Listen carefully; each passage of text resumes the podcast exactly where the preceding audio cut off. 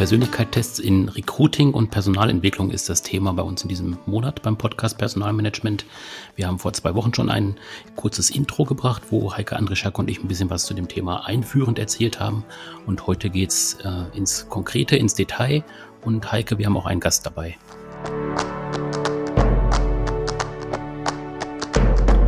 Genau, wir haben, wie schon angekündigt, den Professor Dr. Martin Puppertz dabei. Herzlich willkommen erstmal von meiner Seite. Vielen Dank. Ja, und ähm, was mir ganz besonders gut gefällt ähm, an unserem heutigen Gast ist, dass er quasi Erfahrungen aus Wissenschaft und Praxis vereint. Denn er ist nicht nur Professor für Wirtschaftspsychologie an der FOM-Hochschule in Hamburg, sondern er ist einerseits auch Geschäftsführer der Link GmbH und er hat umfangreiche Erfahrungen in größeren Unternehmensberatungen zum Thema HR Consulting.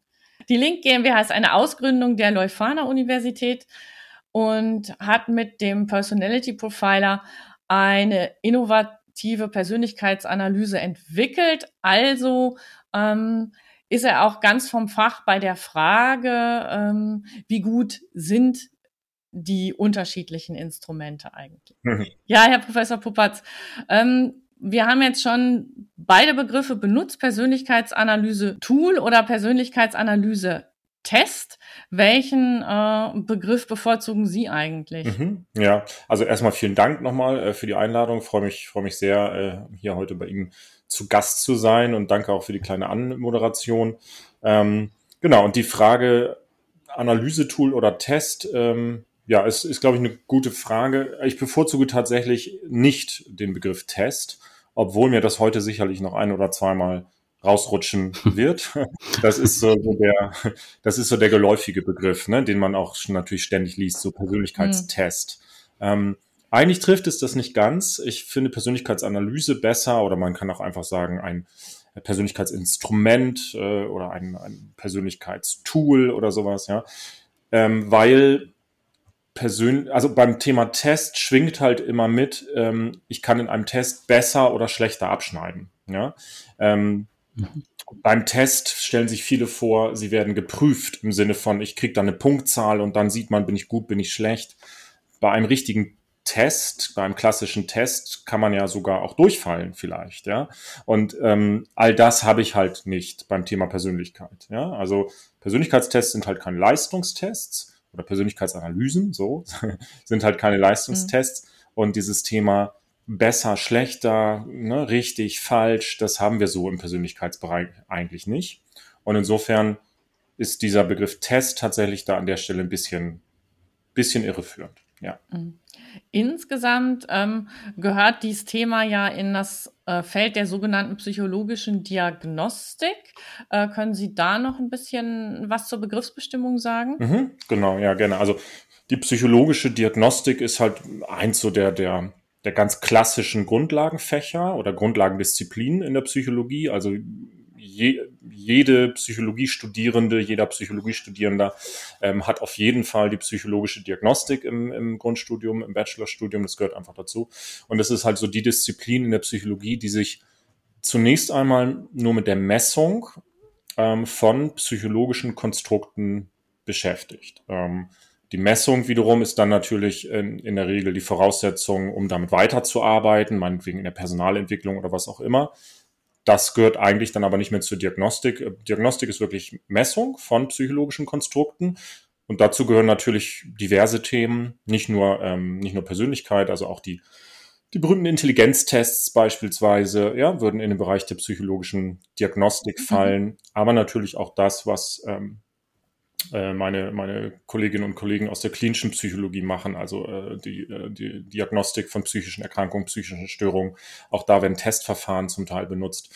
Ja, also all das ähm, gehört zur psychologischen Diagnostik mit dazu. Und Persönlichkeit ist eben nur so eins von vielen Themen, was man ähm, klassisch sich häufig anguckt in der Diagnostik. Ja. Mhm. Ja, ähm, ich hatte ja jetzt schon gesagt, Sie äh, kennen sich in beiden Welten aus, in der Wissenschaft und in der Praxis, also Praxis auch Unternehmensumfeld. Und im Vorgespräch haben Sie mir gesagt, es ist Ihnen auch ganz wichtig, ähm, dass Sie, dass Sie da eine Verknüpfung herstellen. Warum ist Ihnen das so wichtig und was genau ist für Sie die Verknüpfung? Mm, ja.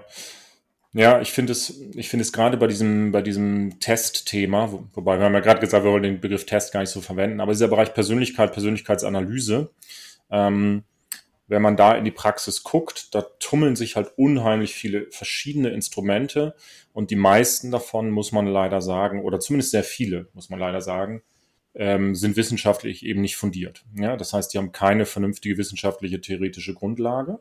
Ähm, Umgekehrt wiederum in der akademisch-wissenschaftlichen Welt, da gibt's diverse ähm, ja, Testverfahren, Analyseverfahren, die halt theoretisch extrem gut fundiert sind, die aus streng akademisch-wissenschaftlicher Sicht wirklich ja einfach auch top sind, da absolut hohe Reputation genießen in dieser Welt, die es aber wiederum nicht in die mhm. Praxis schaffen, ja, weil sie halt und das ist ja das, was Wissenschaft oft nicht so gut macht, leider, weil sie eben sehr trocken zum Teil daherkommen, sehr angestaubt, sehr kompliziert, ähm, sehr, ja, sehr, sehr sperrig einfach auch. Ne? Und das fand ich halt schon immer sehr, sehr schade.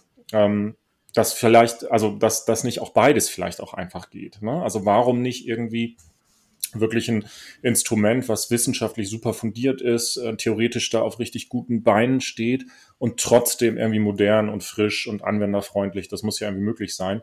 Und das ist so das Anliegen auch so von, ähm, von mir und meinem Team. Sie haben ja vorhin gesagt ähm, oder erwähnt, ne, dass wir eben auch ein Institut, mhm. Institut haben, was wir aus der, aus der Universität ausgegründet haben, Spin-off der Uni in Lüneburg. Und das ist, ist das, was uns halt immer so antreibt, ne? dass wir sagen, beides muss ja irgendwie möglich sein. Und ähm, naja, also so Wissenschaftlichkeit und theoretische Fundierung und so weiter, das ist ja kein Selbstzweck. Ja? Also ich bin halt ein großer Verfechter dieses Spruches, nichts ist so praktisch wie eine gute Theorie. Ähm, das heißt, wenn, wenn ich ein Instrument habe, was wissenschaftlich wirklich fundiert ist, dann habe ich da halt ganz glasklare Vorteile, auch in der Praxis, wie zum Beispiel, dass ich sehr präzise Ergebnisse bekomme, dass ich Ergebnisse bekomme, die verlässlich sind, die robust sind, ne? dass nicht äh, wie so eine schlecht, schlecht geeichte Waage heute mal dies angezeigt wird und morgen kommt jenes raus und nächste Woche kommt wieder was ganz anderes bei raus. Das habe ich halt alles nicht, wenn ich wirklich wissenschaftlich fundierte Instrumente nutze. Aber klar, sie müssen halt auch natürlich einfach praxistauglich sein. Und deswegen ist mir das eben, ähm, um nochmal auf Ihre Eingangsfrage zurückzukommen, deswegen ist mir das eben auch so ein Anliegen, ne? beides zu verknüpfen. Mhm. Und ist dann gerade dieses Thema Praxistauglichkeit vielleicht auch dann ähm, ja irgendwie auch ein sprachliches Problem, also dass man eben da vielleicht auch ähm, über dieses theoretische Konstrukt mit der Sprache in den Unternehmen nicht zurechtkommt? Oder was ist eigentlich die eigentliche Schwierigkeit? Hm, was, was meinen Sie jetzt mit sprachliches Problem? Also können Sie es nochmal konkretisieren, wie Sie das meinen? Oder? Ja, also ähm, ist es dann, weil einfach Begriffe zum Beispiel schlecht in die Unternehmenswelt passen, die dort, die dort verwendet so. werden, mhm. oder weil man zu viel ähm, Hintergrundwissen braucht, um äh, auch Werte zu interpretieren? Es ist eine, eine Mischung aus diversen Dingen. Ähm, warum diese oder viele von diesen wissenschaftlich sehr guten Instrumenten, warum die in der Praxis Schwierigkeiten haben. Das eine ist tatsächlich, und jetzt verstehe ich, wie ich es meine, ist tatsächlich ein Sprachproblem. Das heißt, da werden Begrifflichkeiten genutzt, die entweder unverständlich sind oder die auch einfach ähm, neg stark negativ konnotiert sind. Ja, ähm, das, äh, ja, das ist das eine. Das andere ist wirklich die ja die Handhabung einfach von solchen Instrumenten, von solchen Tools. Also heutzutage wird man wahrscheinlich Usability sagen, ja. Also wie fühlt sich das eigentlich an, wenn ich die online ausfülle, wenn ich mich da durchklicke? Ähm, das ist zum Teil halt sehr, sehr vorsinnflutlich und auch wirklich nutzerunfreundlich. Ähm, ja, und dann geht's halt weiter auch mit den Ergebnissen, ja. Die muss ich ja erstmal verstehen, die muss ich interpretieren. Und das ist bei vielen von diesen stark wissenschaftlichen Instrumenten für, für Praktiker kaum möglich. Man kann sich das natürlich, ähm, man kann sich da natürlich für ausbilden lassen oder sich da irgendwie einfuchsen, aber das ist schon auch eine große Schwierigkeit. Also die Kombination ist es, glaube ich, die leider dafür sorgt, dass eben viele theoretisch super fundierte Instrumente in der Praxis nicht so den Anklang finden und umgekehrt, ja, tummelt sich, wie gesagt, in der Praxis sehr viel, was leider mit Persönlichkeitsanalyse streng genommen eigentlich nichts weiter zu tun hat und was eben in der Fachwelt wiederum belächelt wird ähm, oder ignoriert wird oder harsch kritisiert wird. Ähm, naja, und wo ich mir dann eben genau die Nachteile einhandle, die ich eben besprochen habe. Ne? Da habe ich eben keine vernünftigen, robusten, präzisen Ergebnisse, sondern bekomme irgendetwas raus. Ähm, und das ist natürlich wiederum auch nicht, äh, die sind zwar dann anwenderfreundlich, aber in anderer Hinsicht dann leider nicht wirklich tauglich. Ne? Das ist das Dilemma. ja, ähm, kommen wir mal so auf das Thema, ähm, was was, was bringt mir ein ähm, Analysetool jetzt eigentlich? Also was leisten diese Tools generell und, und was, was leisten sie eben nicht? Sie haben zu Beginn auch schon mal gesagt, ähm, ähm, was, was nicht passiert ist, dass Leistung gemessen wird. Mhm, mh, korrekt, genau, richtig. Also wenn wir eben vom Persönlichkeitsbereich sprechen, genau. Ne? Also mhm, es gibt genau. natürlich in der Diagnostik an sich gibt es natürlich Leistungstests, ganz klar. Das ist aber eben eine andere eine andere Richtung quasi. Ja, und im Persönlichkeitsbereich zum einen sollte man das eben nicht mit einem Leistungstest äh, verwechseln. Das heißt so, ne, ich ähm, habe hinterher keine Aussage darüber, wie gut in Anführungszeichen oder schlecht jemand ist. Das ist auch nicht Sinn der Sache ja, bei Persönlichkeitstools. Was sie halt leisten, ähm, ist eben, vorausgesetzt, ich habe ein gutes Instrument, ja, ähm, was sie halt leisten, ist, dass sie ein sehr präzises, differenziertes Bild zeichnen können von der Persönlichkeitsstruktur eines Menschen. So und ähm, und dann habe ich das halt erstmal schwarz auf weiß, ja, und kann dann tolle Dinge damit tun, ja. Dann kann ich nämlich, ähm, also zum einen kriege ich ein besseres Verständnis über meine Persönlichkeit. Ne? Jeder hat ja eine Vorstellung seiner Persönlichkeit, klar, aber ich habe es eben strukturiert, ich habe es aufbereitet, ich habe es konkret, ja. Ähm, ich das ist dann greifbar, sichtbar. Ne? Ich kann das mit anderen besprechen, ich kann das mit anderen diskutieren. So, und dann wiederum, aber da reden wir vielleicht ja auch später noch drüber, klar kann man natürlich wunderbar das im Recruiting zum Beispiel einsetzen, um eben eine Person besser kennenzulernen. Man kann es in der Personalentwicklung selbstverständlich einsetzen, um Menschen auf bestimmte Herausforderungen zum Beispiel vorzubereiten. Das spielt eine Riesenrolle im Coaching, ja. Ähm, mhm. Im Prinzip alle Themen, die man irgendwie im Coaching behandelt, berühren immer auch das Thema Persönlichkeit. Ähm, naja, und noch viele, viele andere Einsatzbereiche ähm, mehr. Ähm, was man vielleicht nicht oder welchem Irrglauben man eben vielleicht auch nicht erliegen sollte, weil sie auch gefragt haben, was leisten die und was leisten die nicht. Das, was da steht in diesen Testergebnissen, das ist natürlich nicht die ultimative in Stein gemeißelte Wahrheit, so, ne, weil man eben weil man eben sowas wie Persönlichkeit natürlich nicht so vermessen kann wie jetzt eine Körpergröße oder ein Gewicht. Ja, also ich kann ja nicht, kann ja nicht ein ähm, Maßband daneben halten und dann habe ich es auf einen Millimeter genau. Ja, ähm, bei Körpergröße geht das, aber natürlich nicht bei sowas wie Persönlichkeit. Das heißt, das ist was Abstrakteres und deswegen ja, sage ich immer, das ist immer nur eine Annäherung ne, an die Wahrheit sozusagen. Und ein, ein, guter Test, eine gute Analyse kommt halt sehr, sehr dicht dran an die Wahrheit. Schlechte Analyse ist halt weit weg ja, und relativ beliebig. Aber auch eben die beste Analyse, ja, ähm, kann immer nur versuchen, wirklich dicht ranzukommen. Aber deswegen würde ich das nicht zu dogmatisch sehen. Ne? Ich würde es auch nicht als in sich abgeschlossen sehen im Sinne von, so, hier habe ich das Ergebnis und hier steht jetzt alles und jetzt weiß ich genau, wie der Mensch ist und fertig und aus, ja. Und eigentlich muss ich jetzt auch gar nichts weiter machen, weil alles steht hier ja schwarz auf weiß.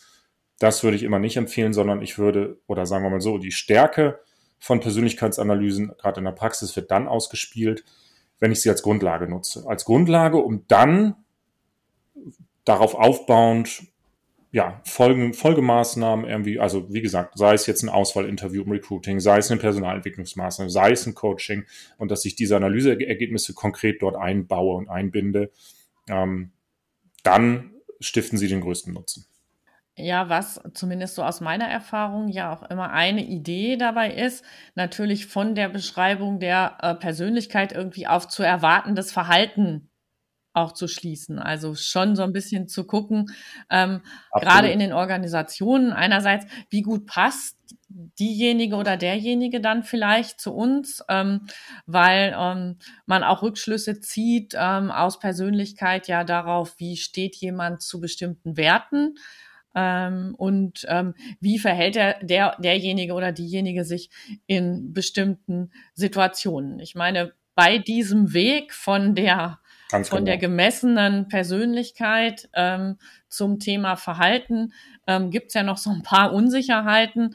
Ähm, und eine, da, mhm. eine davon hat sicherlich mhm. auch immer damit zu tun, ähm, wie objektiv ist eigentlich die Messung. Also, weil in der Regel ist es ja eine Selbsteinschätzung, die vorgenommen ja. wird. Na klar, ja, genau, ist richtig, absolut. Also erstmal ist es äh, total ja, richtig und wichtig, was Sie sagen, dass ich natürlich von der Persönlichkeit her sehr, sehr gut aufs Verhalten schließen kann.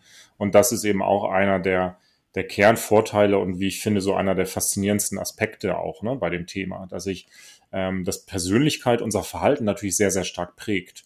Das heißt, mhm. auch diese, diese Frage, die man sich ja oft stellt, so nach dem Motto, warum reagiert denn Person A in einer Situation so und Person B in derselben Situation reagiert ganz anders. Ne? Warum fühlt sich Person A hier wohl und Person B zum Beispiel überhaupt gar nicht so? Ne? Das ist oft zum großen Teil, natürlich nicht ausschließlich, aber oft zum großen Teil eben auch persönlichkeitsbedingt. Ja? Ähm, und ja, man versteht eben, wenn man sich damit auseinandersetzt, viel besser auch ähm, sein eigenes Verhalten, kann auch viel besser am Verhalten arbeiten, vielleicht, wenn man das denn möchte. Ähm, Genau, so viel dazu vielleicht erstmal. Und dann, klar, ist natürlich eine, eine objektive Messung ähm, natürlich immer wichtig. Ähm, klar, es ist erstmal eine Selbsteinschätzung, ne? aber ein guter Persönlichkeitstest ähm, ist zum Beispiel auch normiert. Ja? Normierung bedeutet, dass das Ergebnis eben nicht alleine steht, sondern jetzt vereinfacht ausgedrückt verglichen wird mit einer sehr großen Stichprobe, also in der Regel mit, mit mehreren tausend Menschen irgendwie, wird das Ergebnis dann verglichen und eingeordnet und dadurch zum Beispiel kommt auch eine gewisse ähm, Objektivität rein. Hm. Ja, wo Sie gerade ähm, also in also in diese Richtung schon gehen, ähm, ist ja immer so die Frage, welcher welcher welcher Test ist gut, welcher Te jetzt sage ich auch Test, hm. welcher welches Verfahren ist gut, welches äh, Verfahren ist schlecht.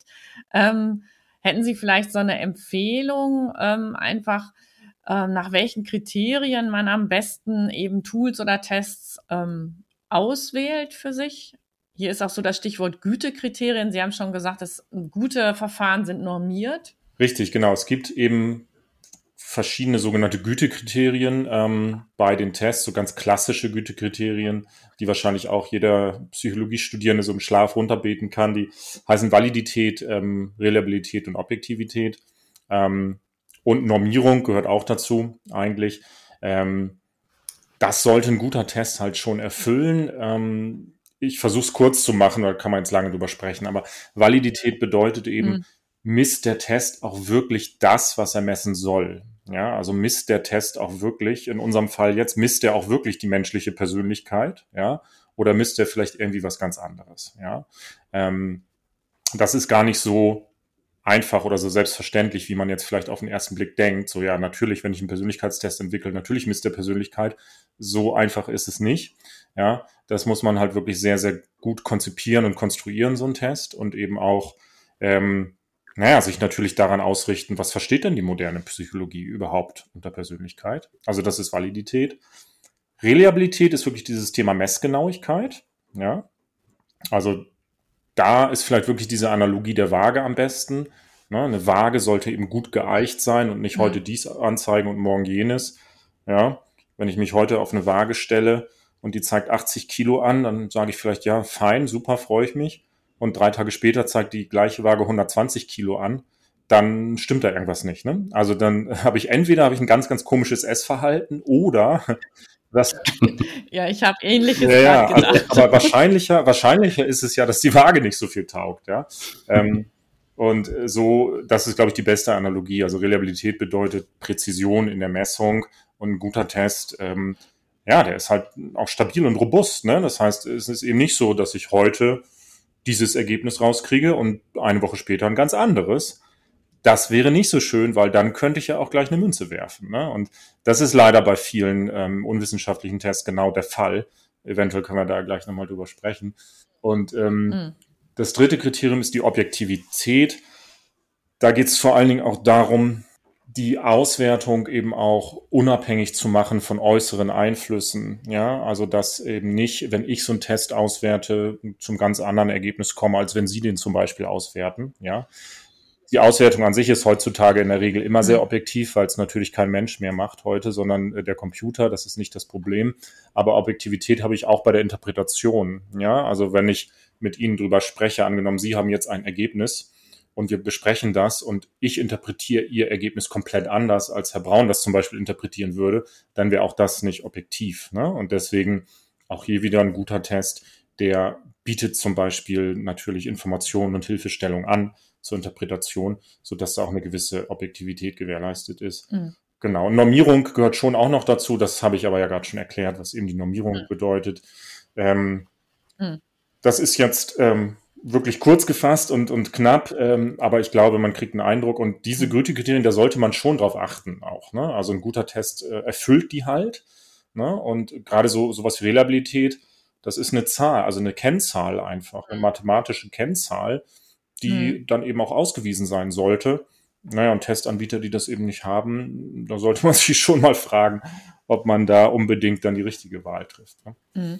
Gibt es noch Kriterien neben diesen, ähm, so in Richtung, ähm, äh, dass es auf, auf das Themengebiet passt ähm, ähm, oder weitere Kriterien, die aus Ihrer Sicht noch bedenkenswert sind, je nachdem auch für welches Feld man. Ja, ähm, ja finde ich, also finde ich absolut. Ähm, die, die, diese, diese großen drei, die ich gerade genannt habe, das sind wirklich so die, die klassischen, ne, die man auch in jedem Psychologiestudium lernt.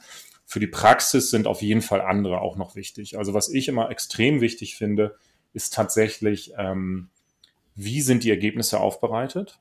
Ähm, mhm.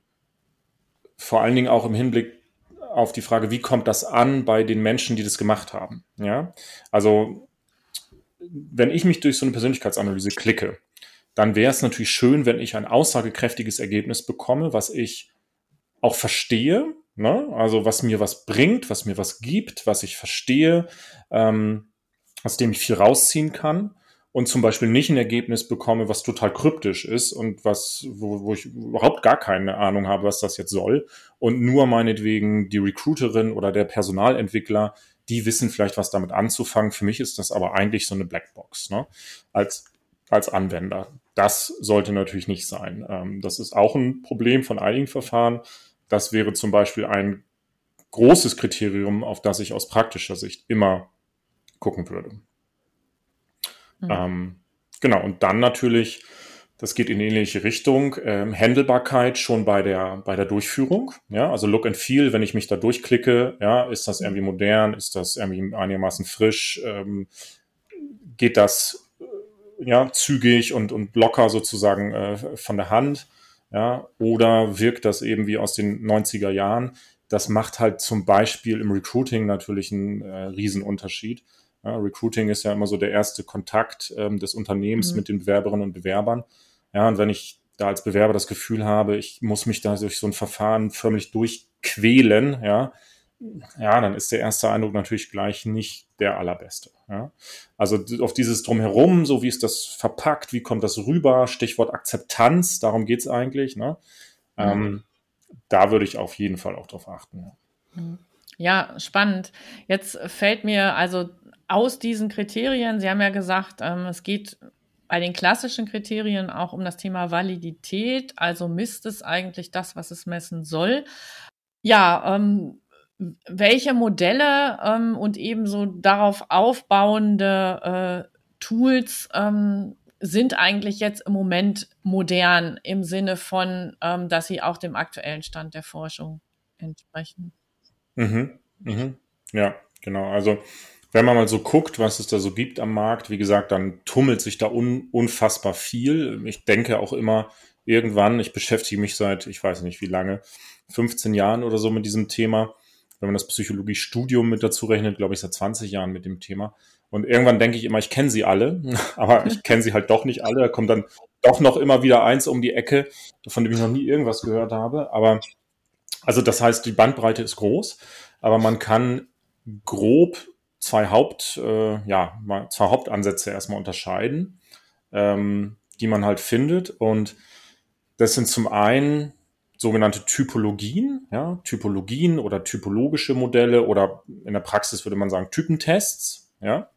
Ähm, und auf der anderen Seite profilbasierte oder dimensionsbasierte Ansätze. Ähm, ich kann ja vielleicht kurz erklären, was der Unterschied irgendwie ist ja, und was sozusagen die, die, Nachteile, die Nachteile und Vorteile des einen und des anderen sind. Also ähm, diese Typologien, diese Typentests, da ist die Grundidee, dass es eben verschiedene Persönlichkeitstypen gibt. Meistens sind es nur wenige, also zum Teil nur vier zum Beispiel. Und das Ergebnis einer solchen Analyse ist dann eben, welcher Typ bin ich? Ja, also diese Typentests arbeiten zum Teil eben mit Farben. Das werden viele Hörerinnen und Hörer äh, kennen. Ja, ich bin der rote Typ und du bist der blaue Typ und er ist der grüne Typ und so weiter.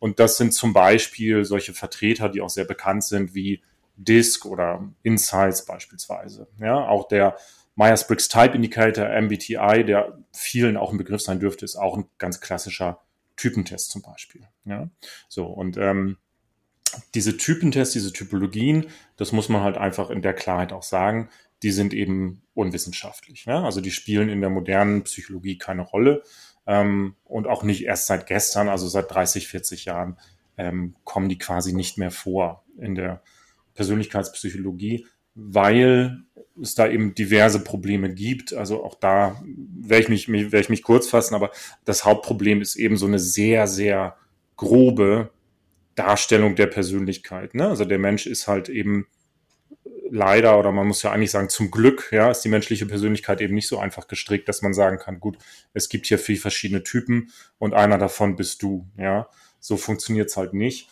Und ähm, das Problem ist eben auch, dass man mit solchen Testverfahren das Gegenteil von dem erreicht, was man eigentlich möchte. Also das Spannende, das Faszinierende ist ja an der Persönlichkeitspsychologie oder überhaupt am Thema Persönlichkeit, dass jeder eine andere Persönlichkeit hat. Jeder, ja, wie ein Fingerabdruck. Jeder hat eine eigene individuelle Persönlichkeit.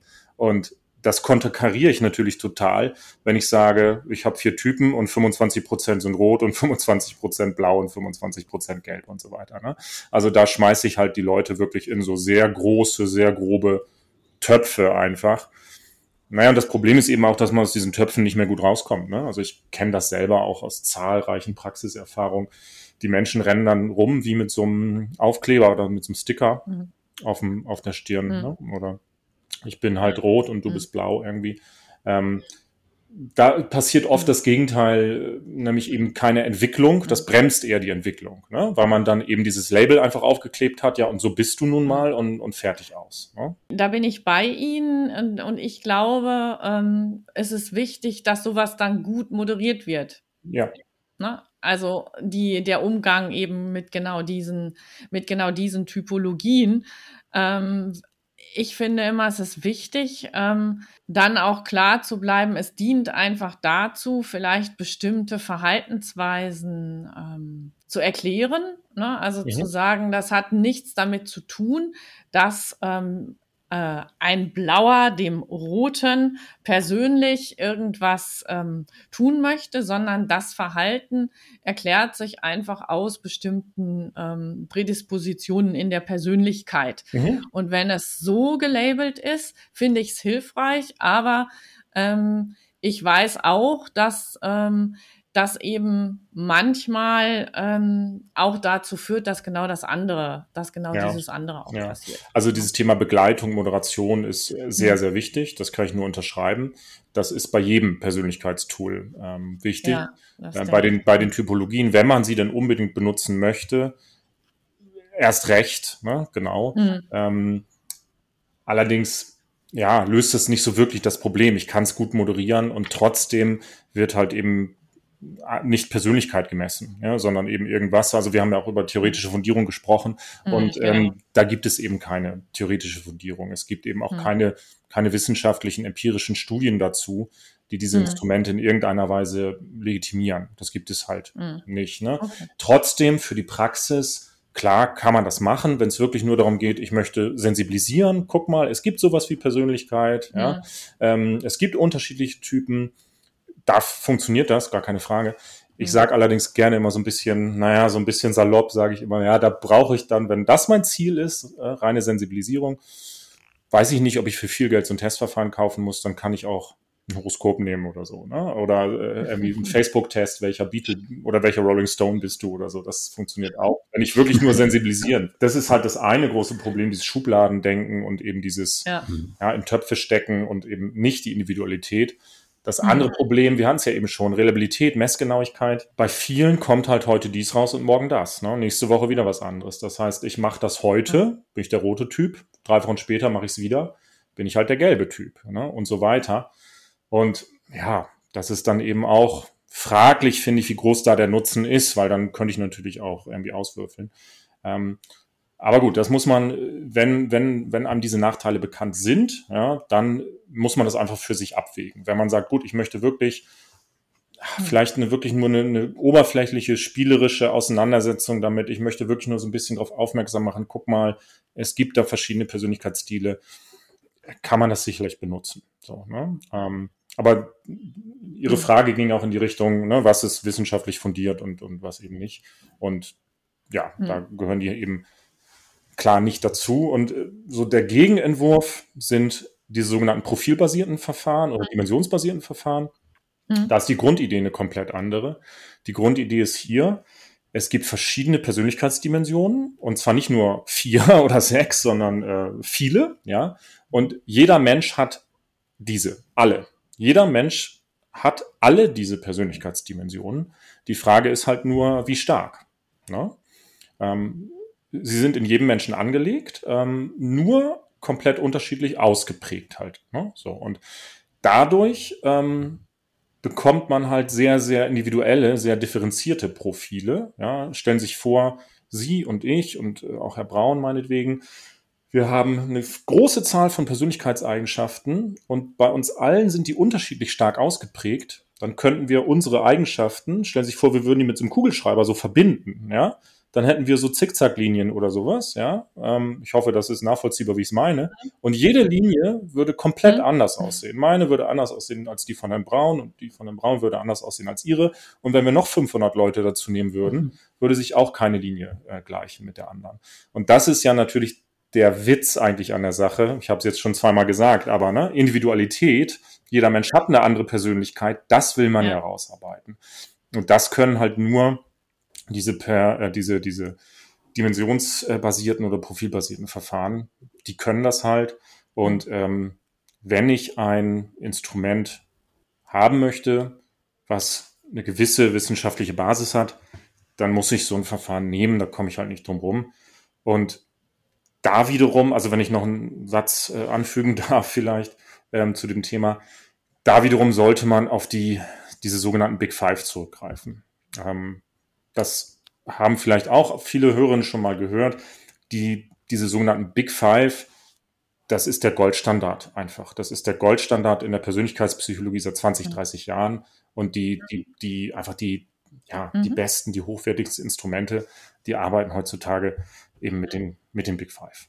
Ähm, sagen Sie noch ein bisschen was zum, also zu dem Thema Big Five, einfach zwei, drei Sätze? Mhm, ja, sehr gerne. Also die Big Five sind wie der Name schon sagt, fünf ähm, Persönlichkeiten, nicht überraschend, ja, fünf äh, Persönlichkeiten. ja, wäre, wäre jetzt überraschend, wenn ich gesagt hätte, es sind sieben. Nein, also es sind fünf Persönlichkeitsfaktoren. Ähm, die werden manchmal auch so als, als Superfaktoren äh, bezeichnet, ähm, die halt die menschliche Persönlichkeit am besten beschreiben. Und ähm, fünf klingt jetzt erstmal relativ wenig und relativ grob, aber der Charme von den Big Five ist, dass unter jedem dieser fünf Faktoren hängen halt ganz, ganz viele feinere, differenzierte Faktoren noch unten drunter. Das heißt, äh, ich kann, wenn ich will, und gute Testverfahren können das auch, die können das halt unterhalb dieser großen fünf noch sehr, sehr fein auseinander äh, dröseln, auseinander ähm, dividieren irgendwie. Und dadurch kriege ich dann eben wirklich ein sehr ja, präzises Bild, muss ich sagen. Diese fünf Faktoren, das ist halt ein, ein Modell, eine Theorie, das sogenannte Big Five Modell.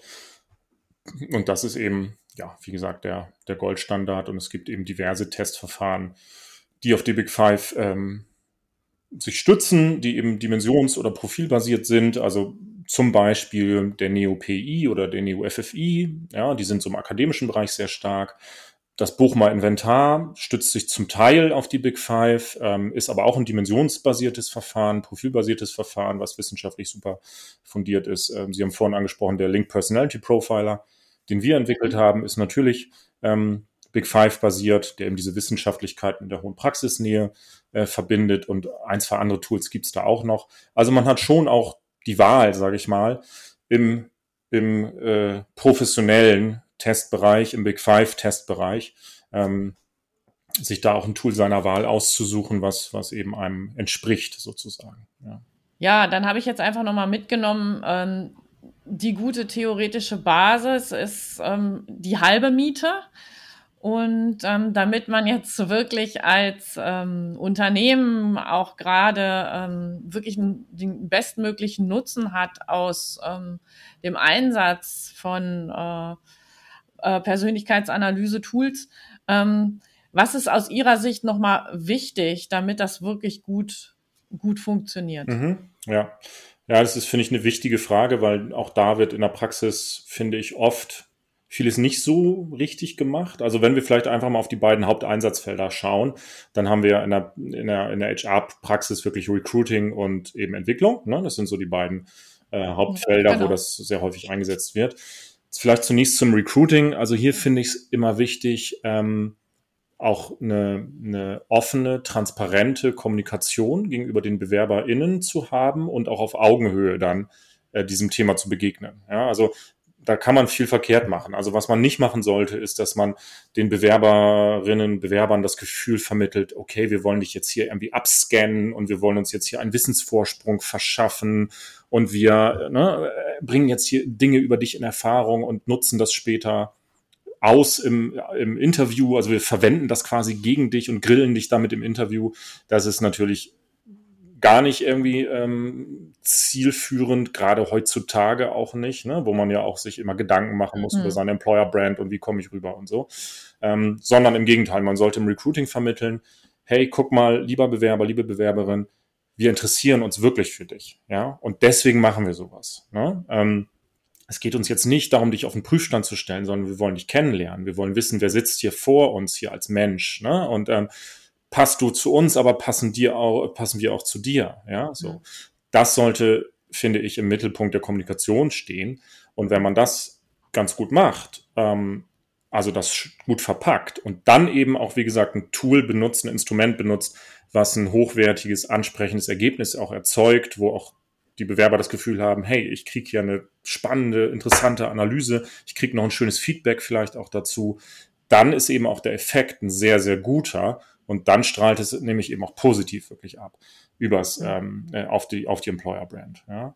Ähm, also das finde ich im Recruiting wichtig und dann finde ich halt wichtig so vom Prozess her, dass ich es immer unbedingt ähm, vor einem Gespräch machen würde. Also das heißt oder andersrum nie die Analyse ohne ein Folgegespräch. Ähm, weil es schon wichtig ist, das auch nochmal zu besprechen. Die Bewerberinnen erwarten sich ein gewisses Feedback dazu, eine gewisse Rückmeldung irgendwie. Ja, ähm, man sollte ja das nicht so für sich äh, für sich stehen lassen. Und ich würde mir auch der Kern, würde mich auch würde mich auch der Kernvorteile ähm, berauben, ja, wenn ich es eben nicht, mhm. wenn ich es eben nicht nutze, um dann auch nochmal das Gespräch wirklich zu führen weil das ist eben einer der großen Vorteile. Ich werde eben auf Dinge auch aufmerksam gemacht, die ich dann wunderbar im Auswahlgespräch auch fragen kann, wo ich tiefer einsteigen kann. Dinge, auf die ich so ohne diese Persönlichkeitsanalyse vielleicht auch gar nicht gekommen wäre. Ja. Also das finde ich im Recruiting immer sehr wichtig. Ich finde es wichtig, dass die Bewerberinnen den Test auch bekommen, also die Ergebnisse auch bekommen, ähm, ja. dass nicht irgendwie zurückgehalten wird oder so. Ja, Stichwort Augenhöhe. Ähm, das wären so meine zwei, drei ja, Kerntipps, glaube ich, fürs Recruiting. Ähm, und in der Personalentwicklung finde ich es immer sehr, sehr wichtig, dass ähm, damit was gemacht wird, also dass weitergearbeitet wird, weil das, äh, ich habe es wirklich auch in vielen Unternehmen gesehen, wie es dann zum Teil eingesetzt wird. Ne? Die Führungskräfte oder die angehenden Führungskräfte, die machen jetzt mal so eine Persönlichkeitsanalyse und dann bekommen die das Ergebnis in die Hand gedrückt und dann wird mehr oder weniger gesagt, so, hier bitteschön, lest euch das mal durch viel Spaß damit. Äh, ja, ich hoffe, ihr macht, ihr macht was Schönes draus. Ne? So. Ähm, so wird es leider auch manchmal eingesetzt und das ist natürlich nicht sinnvoll. Sinnvoll ist es, wenn es wirklich als Baustein genutzt wird, als Basis, als Ausgangspunkt für eine Folgemaßnahme. Und das kann in der Personalentwicklung, das kann sein, das Nachwuchsführungskräfteentwicklungsprogramm, das kann ein Training sein, das kann ein Workshop sein, das können Coaching-Maßnahmen sein, was auch immer. Ähm, aber dass man es einpflicht, dass man es integriert ne? und mhm. dann immer wieder auch in den folgenden Maßnahmen natürlich auf Persönlichkeitsaspekte wunderbar zurückkommen kann, zurückgreifen kann und auch immer wieder mal reflektieren kann, okay, was hat die Persönlichkeit jetzt auch damit zu tun, irgendwie mit diesem Thema, um das es hier gerade geht. Ähm, das ist aus Personalentwicklungssicht, finde ich, das A und O. Naja, und ganz generell, egal ob Recruiting oder Entwicklung, die Personaler, die HRler, die damit arbeiten, die sollten schon dafür ausgebildet sein. Ne? Also Stichwort mhm. Schulung. Ähm, ohne die geht's nicht, weil ich muss das schon vernünftig interpretieren können und auch eine gewisse Sattelfestigkeit haben bei Rückfragen. Sonst, ja, ist das nicht wirklich äh, sinnvoll wenn ich da einfach so dilettantisch äh, drauf los äh, teste oder drauf los diagnostiziere, ohne das Hintergrundwissen auch zu haben. Also da sollte man schon gucken, dass man da ein bisschen, mhm. bisschen für ausgebildet ist. Ja, also das denke ich, das denke ich auch. Und vielleicht noch ein anderes Hintergrundthema ist sicherlich auch, äh, was muss ich vielleicht arbeitsrechtlich äh, beachten und auch Datenschutz. Das sind ja immer, sind ja immer so ähm, die beiden Themen, dass man da eben sich sauber absichert, also innerhalb, wenn eingesetzt innerhalb des Betriebes, also im Rahmen der Personalentwicklung, ist es immer auch äh, mit bestimmungspflichtig. Das vielleicht einfach auch noch so zum Prozess und zum, zum Einsatz, was mir gerade noch einfällt. Genau, das stimmt. Das ist auch, auch meine Erfahrung, dass der Betriebsrat natürlich äh, auch in der Regel ein Interesse daran hat, also den am besten, gerade wenn es um die Entwicklung geht. Bei der Auswahl mhm. ist der mhm. Betriebsrat manchmal nicht so, aber Entwicklung, ja, am besten Betriebsrat mhm. einbinden, ja, und Datenschutz äh, natürlich darauf achten. Einmal, wie gehe ich als Unternehmen dann damit um, aber natürlich auch ein bisschen mhm. gucken, äh, was hat der, der Anbieter, der Testanbieter, ne? was hat der datenschutzrechtlich so zu bieten also ein großes Thema ist zum Beispiel immer, wo stehen die Server? Ne? Also stehen die in den USA ja. oder stehen die in China? Ähm, oder stehen die halt in Deutschland? Das äh, ist natürlich ein Riesenunterschied. Stichwort DSGVO und so weiter. Das ist auch für viele Unternehmen oder für die Datenschützer in den Unternehmen meistens äh, die erste Frage zum Beispiel. Ne? Ja, Vielen Dank, sage ich. Ja, sehr gerne. Ich bedanke mich auch. Wir jetzt wirklich sehr umfassend äh, das Thema beleuchtet. Gibt es noch ein ganz kurzes Abschlussstatement von Ihrer Seite? Tja, also vielleicht zum Abschluss, ähm, was kann ich sagen? Also ich würde, ich würde vielleicht einfach ähm, appellieren oder zumindest versuchen zu ermuntern, ja, die ähm, Hörerinnen und Hörer, ähm, die eben wirklich im HR-Bereich tätig sind, ähm, ermuntern wirklich, falls es noch nicht äh, sowieso schon der Fall ist, sich mit dem Thema mal zu beschäftigen, Persönlichkeitsanalysen sich wirklich mal anzugucken und wirklich auch sich zu überlegen, wo und wie kann ich die vielleicht in meine HR-Arbeit integrieren, weil, und das ist vielleicht auch wirklich dann so mein, mein letzter Satz, da komme ich auch zum Ende, keine Sorge. Nein, aber ich wollte, das wollte ich vielleicht noch loswerden, weil, weil eben auch dieses Thema persönlichkeitszentrierte Personalarbeit ein absolutes Trendthema ist, was komplett eben durch die deutschen Personalabteilungen im Moment geht. Das heißt, der Mensch im Mittelpunkt, wie kann ich dem wirklich gerecht werden mit seinen individuellen Bedürfnissen? Und das geht über alle HR-Touchpoints. Das beginnt im Recruiting, geht über die Entwicklung und so weiter. Ähm, wie kann ich wirklich individuell fördern, individuell begleiten? Dafür ist Persönlichkeit natürlich das perfekte Thema. Ne? Also wenn ich weiß, welche Persönlichkeitsstruktur hat jemand, dann kann ich genau das tun einfach. Ne? Also insofern, es lohnt sich. Ähm, allerdings, wenn, dann am besten natürlich mit einem professionellen ähm, Instrument. Ja, Herr Professor Popatz, vielen Dank für die spannenden Einblicke in das Feld der Persönlichkeitsanalyse. Wer sich nochmal weiter informieren möchte, für den packen wir die Links und Kontaktdaten auch nochmal in die Show Notes, sodass man sich da nochmal locker informieren kann. Gut, dann möchte ich zum Schluss noch einen Ausblick auf den nächsten Monat geben. Da werden wir uns mit dem großen Feld der Ausbildung von Mitarbeiterinnen und Mitarbeitern beschäftigen. Es wird also darum gehen, welche Möglichkeiten sich ergeben für die Personalentwicklung, für die Mitarbeitergewinnung, aber eben auch für die Mitarbeiterbindung. Durch Hochschulprojekte, Hochschulkooperationen, durch Formen wie das duale Studium und vieles mehr. Ich bin mal gespannt, was wir da zusammentragen können, freue mich schon drauf auf die Folge und sage bis zum nächsten Mal. Tschüss.